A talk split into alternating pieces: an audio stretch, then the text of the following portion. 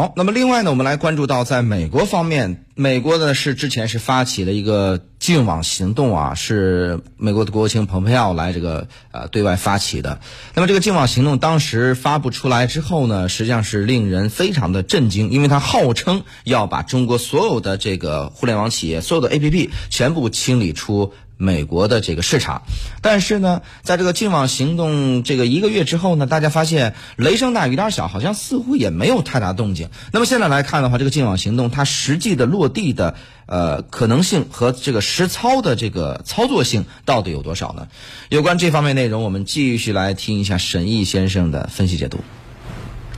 从理念上来说，净网行动秉持的一种理念和美国自己建立的互联网和全球网络空间的内生需求是背道而驰的。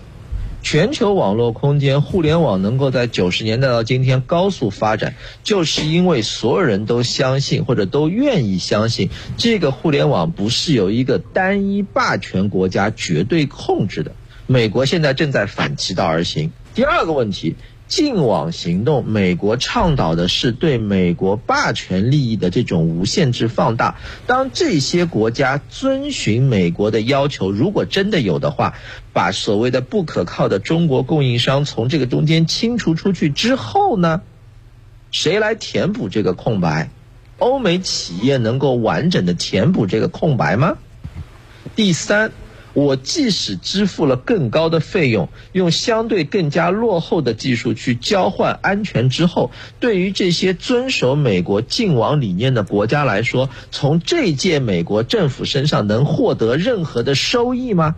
这届政美国政府的一个特点是，他见谁打谁啊！我打贸易战，他跟欧盟打贸易战，他见了盟友，不是说你跟我走之后会有多少好处，而是说我提出一个要求让你做，同时你还要付我钱。的情况下，除非这个盟友觉得我